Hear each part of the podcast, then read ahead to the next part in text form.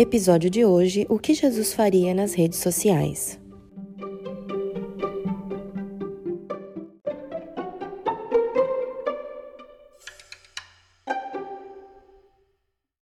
Oi, oi pessoal, eu sou a Aline Piologro, esse é o ComentaCast e no foco dos comentários de hoje está o episódio 5 do podcast The Committed Disciple, que leva o título What Would Jesus Do on Social Media, que é o que Jesus faria nas redes sociais.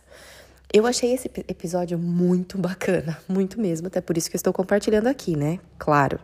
E, e eu achei que ele colocou junto muitas coisas que já vinham passando pela minha cabeça e que eu talvez não sabia como expressar e agora para mim até ficou mais claro de como eu posso administrar as minhas redes sociais pensando nos pontos que ele coloca, né, que o, a pessoa que está apresentando coloca, como Jesus usaria as redes sociais. Ele divide toda a questão em três pontos, né? A resposta seriam três respostas, ou uma resposta com três pontos, mas ele começa falando da quantidade de pessoas que estão é, nas redes sociais hoje, hoje em dia. Um terço da população mundial, um terço da população mundial está em alguma rede social, né? Então, juntando ali todas as redes, porque cada vez surge mais e mais e mais, juntando tudo, colocando num pacote, um terço da população mundial estaria envolvida nisso. O que é muita gente. Concorda comigo? Muita gente mesmo.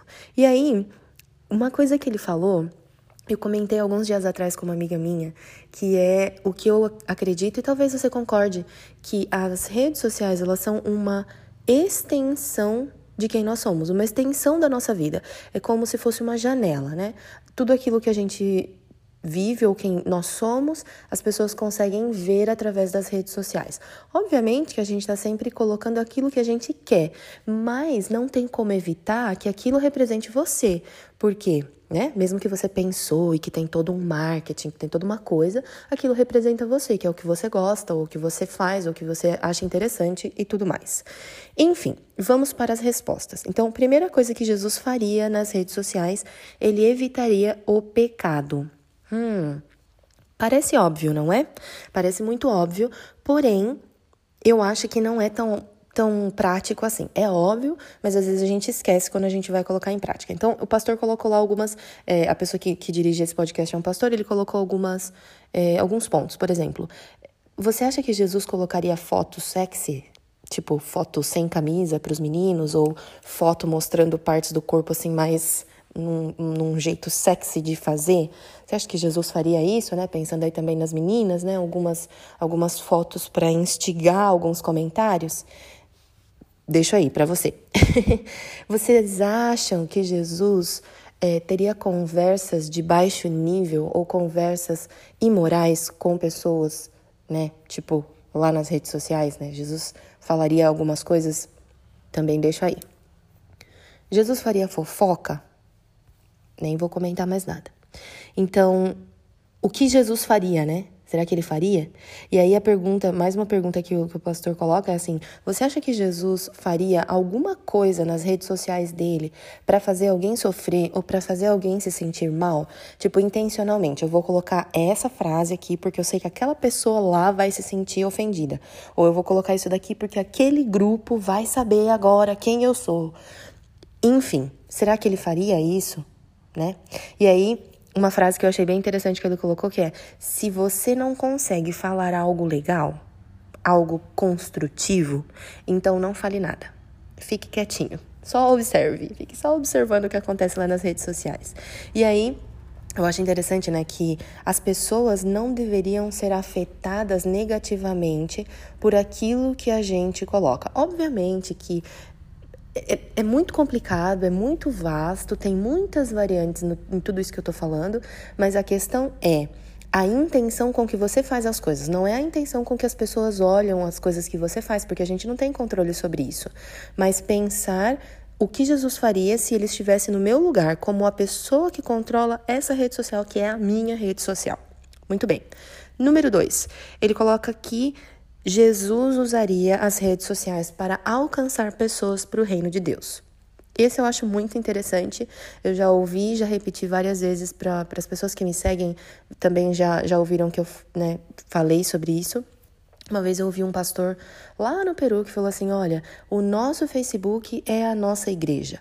Muitas vezes a gente está querendo ir fazer missão, a gente está querendo ir pregar o evangelho para alguém, a gente está querendo fazer grandes coisas, mas na verdade o básico, que é lembrar que as nossas redes sociais são a nossa igreja, às vezes a gente esquece, né? A gente deixa passar. Então, Pensando nisso, ele diz lá que o propósito de Jesus, ele sempre foi salvar o pecador, sempre foi procurar pessoas para apresentar o reino de Deus para elas. Então, se Jesus estivesse nas redes sociais, ele continuaria fazendo isso. E aí ele dá uma dica, que ele fala assim: seja social. Seja, mantenha contato com as pessoas, se aproxime das pessoas, não use a rede social para ficar mais distante, né?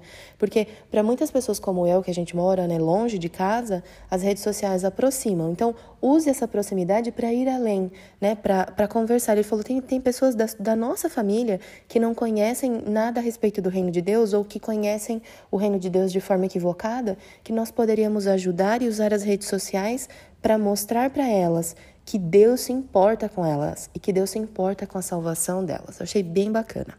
A terceira é, ele coloca que Jesus faria a vontade de Deus. E também parece óbvio, mas quando a gente pensa nos detalhes, talvez em alguma coisa nós estamos pecando, né? Talvez nós estamos deixando de, de fazer aquilo que realmente é a vontade de Deus. Ele coloca, ele pergunta assim, né? Quando nós fazemos um post, a gente quer fazer para criar polêmica, para criar incômodo, para ter um monte de comentários, ou a gente faz aquilo e depois que a gente publica, a gente pode dar glórias a Deus pelo que a gente publicou, né? Difícil, uma, uma perguntinha difícil aí. E aí, uma outra coisa que não vem em relação à, à publicação, mas que é em relação à perda de tempo. Quanto tempo nós perdemos, literalmente, somente rolando a tela, sem nenhum propósito, sem nenhuma conexão, sem, sem ter em mente que como posso usar essa ferramenta para a honra e glória do nome de Deus e para a vontade de Deus e não somente para perder tempo. Ou quantas outras coisas eu poderia estar fazendo em lugar de ficar só rolando a tela lá, né? Daí no final do ano vem lá. Quantos livros você leu no ano? Eu falo, nossa, esse ano foi tão complicado, tão corrido, mas eu não consegui ler nenhum livro. Mas aí a hora que olha lá no, no, no na contagem de horas que o celular faz, horas que você passou nas redes sociais, três horas diárias, quatro horas diárias. Quantos livros conseguiríamos ter lido, mas também não estou aqui para julgar nem para dizer nada que, que te faça sentir mal. É somente para criar a reflexão, né? Para que nós possamos juntos pensar no que nós temos feito. A outra coisa que ele coloca são as comparações. Quantas vezes as comparações têm destruído a vida de pessoas? Pessoas que não estão é, mentalmente ou emocionalmente estruturadas e que por causa dessas comparações acabam olhando para a vida delas e se sentindo miseráveis.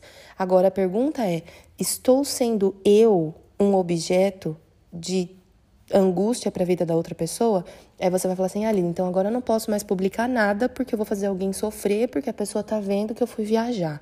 Não é isso. Não é disso que eu estou falando e talvez você, se você está pensando assim, você entendeu errado mas de que forma eu posso pensar conscientemente de que as minhas redes sociais precisam mostrar o reino de Deus.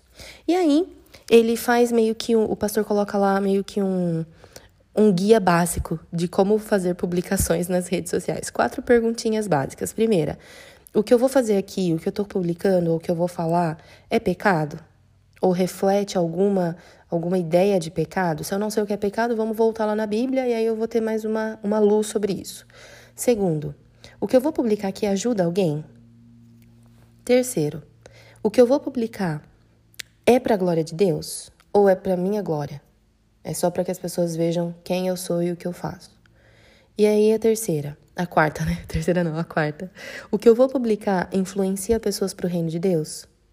Se a resposta dessas perguntas te deixa incômodo, se quando começou lá é pecado, já não, não ficou legal o post, desiste. Melhor. Porque nós fomos chamados para viver uma vida santa. A gente associa santidade com perfeição, que não tem nada a ver.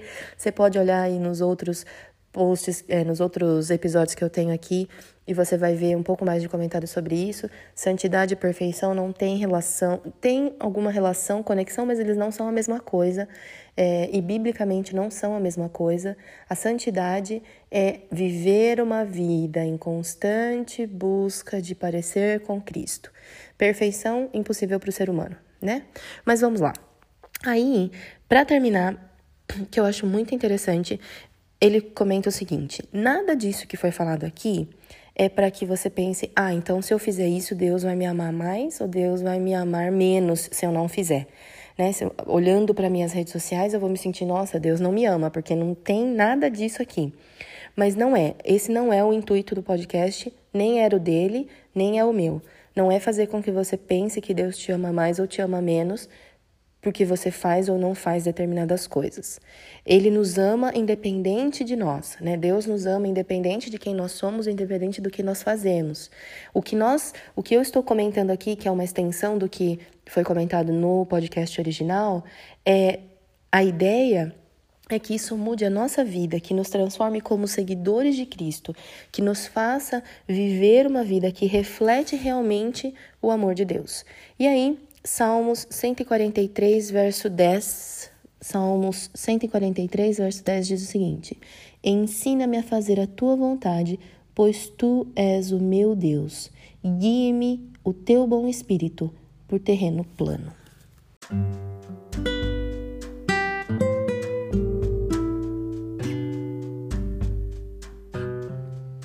Compartilhe esse episódio com alguém que você acha que vai gostar dele.